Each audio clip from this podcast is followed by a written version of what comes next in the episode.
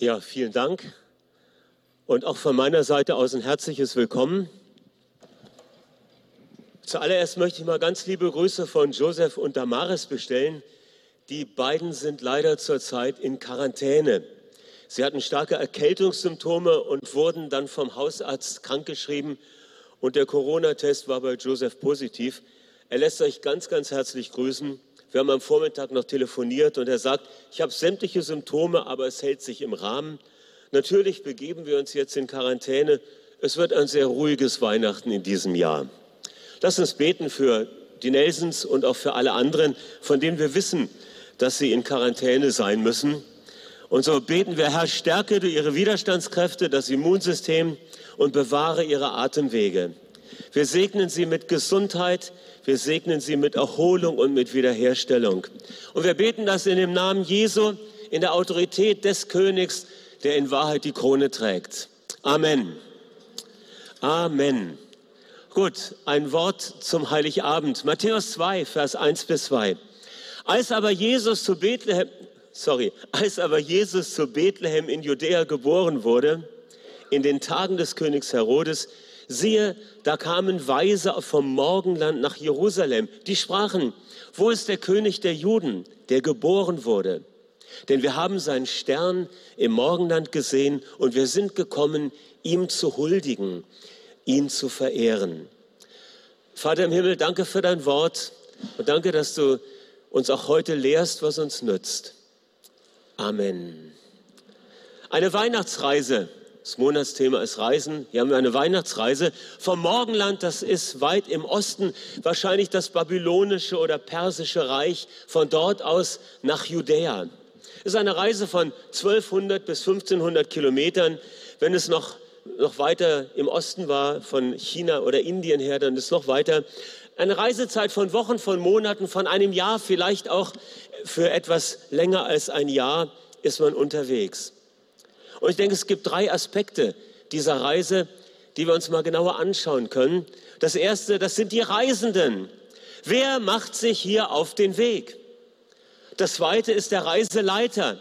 Wer führt die Reisegruppe ans Ziel? Und das dritte ist das Reisegepäck. Was haben die Reisenden mitgenommen? Die Reisenden, die uns als drei Könige aus dem Morgenland vertrauten gestalten, waren Sterndeuter, Magoi, Sterndeuter aus fremden Ländern. Die Frage ist, woher wussten sie, dass ein König der Juden geboren wird? Nun, im alttestamentlichen Buch Daniel werden solche Sterndeuter auch erwähnt. Sie werden erwähnt, Himmelskunde und Astronomie war in voller Blüte und auf hohem Niveau in dieser Region und in dieser Kultur. Und 600 Jahre vor Christus wurde ein junger Hebräer namens Daniel ins babylonische Exil geführt. Und ich mache jetzt eine lange und spannende Geschichte ganz kurz, aber sie hilft uns, die Identität dieser Weisen aus dem Morgenland besser zu verstehen. Dieser Daniel, er wird durch gewisse Umstände zum Haupt über alle sogenannten weisen Männer im babylonischen Weltreich eingesetzt. Es gab so einen Rat der Weisen, die den Herrscher unterstützten mit ihrem guten Rat. Und Daniel, ein Prophet, ein Bote Gottes, er begegnet den Wahrheitssuchern und den Weisen. Das waren teilweise auch Esoteriker, auch Sterndeuter. Und er wird ihnen zu einem Lehrer und Mentor. Er wird ihnen zu einem Licht, denn ein erhabener Geist wohnte in ihm. Das heißt, dieser Daniel aus dem Volk Israel, er war dort im Exil und er lehrte dort die Weisen dieses Landes und dieser Nation. Übrigens über vier Generationen von Herrschern. Gewaltige Geschichte. Das heißt, Daniels prophetische Kompetenz und Überlegenheit wurde sehr klar anerkannt und er prägte Generationen von Weisen und von Ratgebern aus diesem Weltreich oder diesen Weltreichen. Und durch ihn wussten sie, ein König wird geboren, der Messias. Die Teilnehmer unserer Reisegruppe könnten also entfernte Nachfahren jener Zeitgenossen des Propheten Daniel gewesen sein.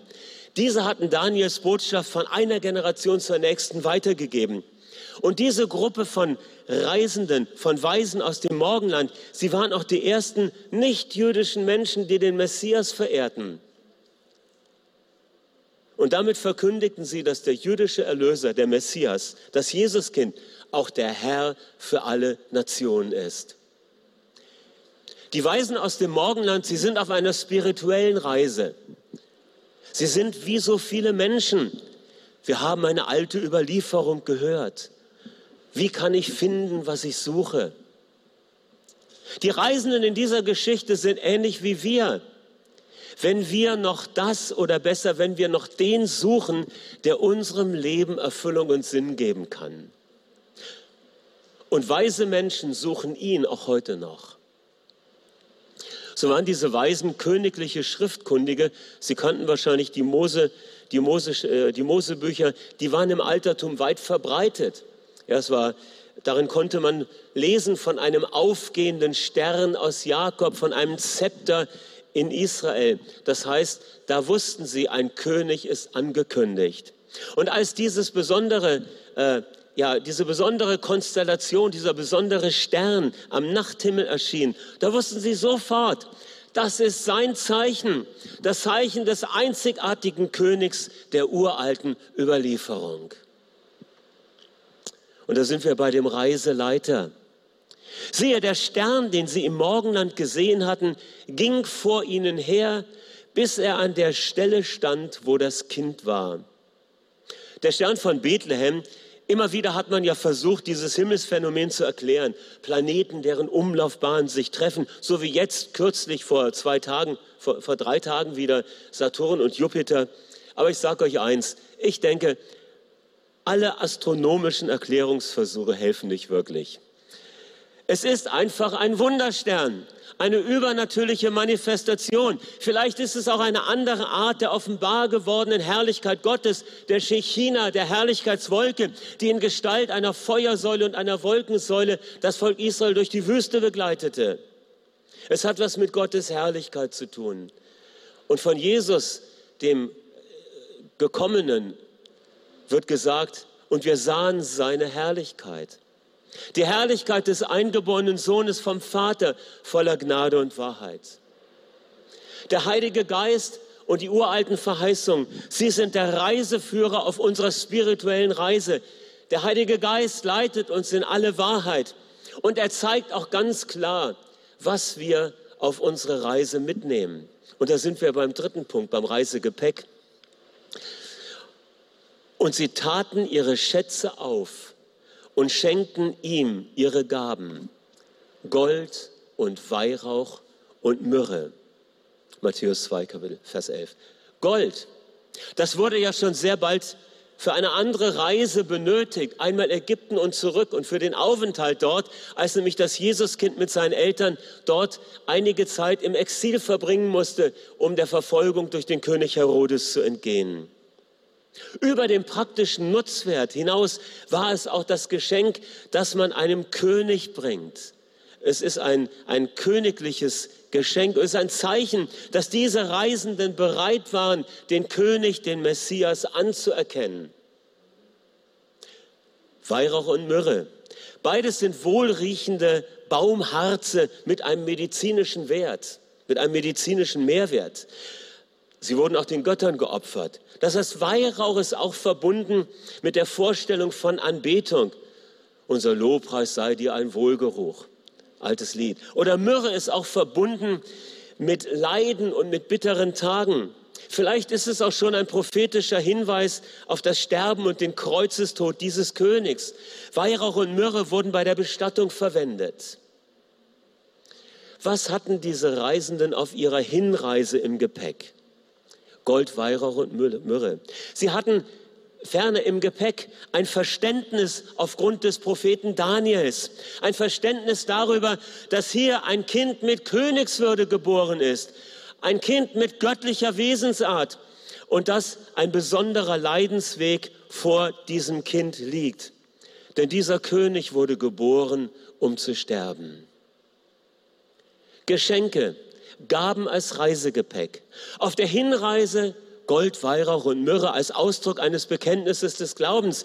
Wir glauben, dies ist der König, der Sohn Gottes, der sein Leben für uns geben wird. Und auf der Rückreise sind ihre Kameltaschen nicht leer. Auf der Rückreise haben sie das Geschenk, die Gabe. Denn die Gabe Gottes aber ist das ewige Leben in seinem Sohn. Die Frage ist, was bringen wir von unserer spirituellen Weihnachtsreise zurück? Wir haben Gottes Wort vertraut, wir haben alles so gefunden, wie es angekündigt war und unser Vertrauen in Jesus gesetzt. Und jetzt empfangen wir seine Gabe und wir reisen als Beschenkte weiter, denn er, der seinen eigenen Sohn für uns gegeben hat, wie sollte er uns mit ihm nicht alles schenken? Ich habe so überlegt, vielleicht gab das in der Schar der Weisen aus dem Morgen dann so ein paar Mitläufer. Mitläufer, das könnten so interessierte Astronomenkollegen sein. Oder sie sind befreundet und verwandt mit einigen dieser Weisen. Und auf dem Weg oder dann am Ziel erkennen auch sie, von diesem Kind hängt meine Zukunft ab. In ihm finde ich das Leben. Vielleicht haben wir Mitläufer heute Nachmittag hier. Herzlich willkommen. Was nimmst du mit? Weise Menschen suchen ihn heute noch. Weise Menschen finden ihn heute noch. Weise Menschen nehmen ihn heute in ihr Leben auf. Möchte schließen mit einer Geschichte, die Daniel Kolender erzählt hat. Sehr bewegende, interessante Geschichte, aber ein feines Bild für das, was das Evangelium beinhaltet. Es war ein sehr reicher Mann, der investierte sehr viel in Kunst, hat mehrere äh, sehr teure Gemälde in seiner Privatsammlung angesammelt, Picasso, Rembrandt, Monet, Dali. Und er ließ extra einen besonderen Flügel in seiner Villa anbauen, um diese Bilder dort auszustellen. Er war glücklich verheiratet, die Ehe wird mit einem Kind gesegnet, aber leider stirbt seine Frau bei der Geburt und so ist er allein mit seinem Sohn, den er über alles liebt. Sie haben eine sehr enge Vater-Sohn-Beziehung und teilen das Leben sehr intensiv miteinander. Und was geschieht? Der Sohn wird erwachsen, aber bevor er die Geschäfte des Vaters übernimmt, will er Erfahrung in der Welt sammeln. Und er kommt zum Militär und er ist in der Fremde unterwegs. Er schreibt regelmäßig Briefe.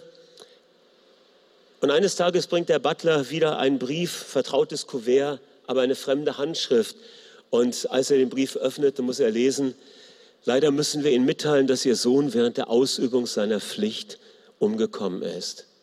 Ein tiefer Einbruch, der Vater bricht zusammen. Und große Verzweiflung ist da und große Trauer. Und was er dann macht, ist, er beauftragt einen Künstler aus der Nähe, das Porträt seines Sohnes zu malen.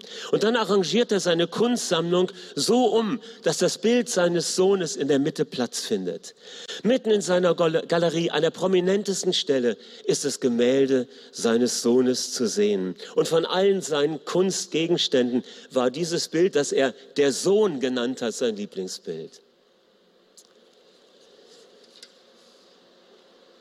In den Augen der Welt ein unbedeutendes Gemälde. Für ihn bedeutete es alles. Irgendwann starb dieser Mann und er hatte, er hatte ja keinen irdischen Erben und so wurde sein Anwesen versteigert. Und am Tag der Versteigerung kamen viele Kunstsammler und reiche Investoren, um zu schauen, was sie dort ähm, ersteigern könnten. Und der Auktionator eröffnet die Versteigerung, indem er als erstes Werk den Sohn, dieses Bild der Sohn äh, ankündigt und sagt, das muss als erstes versteigert werden. Der Name des Künstlers war unbekannt, die Käufer rutschten ganz ungeduldig auf ihren Stühlen hin und her. Sie hatten an diesem Bild kein Interesse. Und so wird die Auktion eröffnet und der Auktionator sagt 1000 äh, Pfund zum ersten. Und es meldet sich hinten ein Mann, der sagt 1000 Pfund, er hebt die Hand und keiner bietet mehr. Der Auktionator fragt nochmal nach, niemand, der bietet 1200 oder so, keiner macht das. Die anderen Kunstsammler sind schon sehr ungeduldig und schon fast, äh, ja, machen schon fast Stress. Und was geschieht? Das Gemälde geht an diesen Mann. Und dieser Mann war der Butler des Verstorbenen, weil er kannte den Sohn und hat ihn aufwachsen sehen und hatte eine enge Beziehung zu ihm.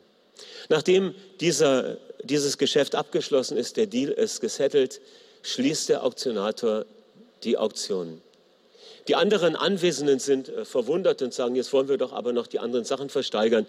woraufhin sie erfahren müssen, dass der Verstorbene sehr genaue Anweisungen in seinem Testament gegeben hat im Hinblick auf den Verkauf seines Vermögens. Er schrieb nämlich vor, dass die Versteigerung mit dem Bild der Sohn beginnen sollte. Und derjenige, der dieses Bild nimmt, bekommt alles andere auch. Als Gott uns seinen Sohn gab, da gab er uns alles in ihm. Ihr Lieben, und das ist die Botschaft von Weihnachten. Die, die Gottes Sohn annehmen, erhalten alle Schätze des Himmels. Ich würde gerne mit uns beten. Vielleicht bist du schon eine Weile mit Gott unterwegs. Vielleicht bist du ein Mitläufer und du bist herzlich willkommen. Ich würde gerne beten und dich bitten und einladen, dass du auch diesen, dieses Kind ehrst und als König akzeptierst und als Geschenk des Vaters im Himmel annimmst. Gott zieht Menschen von fern her zu sich. Die Tür des Himmels ist weit geöffnet und Errettung ist für alle angeboten, ohne Verdienst. Möchtest du jetzt mit mir beten? Vater im Himmel, danke, dass wir zu dir kommen dürfen. Und auch heute an diesem heiligen Abend danken wir dir für das großartige Geschenk. Der Sohn ist mitten unter uns. Und ich danke dir, dass wir diesen Sohn ehren dürfen, indem wir ihn empfangen, indem wir unser Leben ihm öffnen. Und so bete ich für jeden in diesem Raum und für alle, die zuhören, dass die Herzenstüren so weit aufgehen, wie die Himmelstüren geöffnet sind und dass Weihnachten lebendig wird im Leben von allen. Danke, guter Heiliger Geist, dass du ein tiefes Werk wirkst und dass Wahrheit in uns Gestalt gewinnt. Amen. Ich wünsche euch allen gesegnete Weihnachtsfeiertage.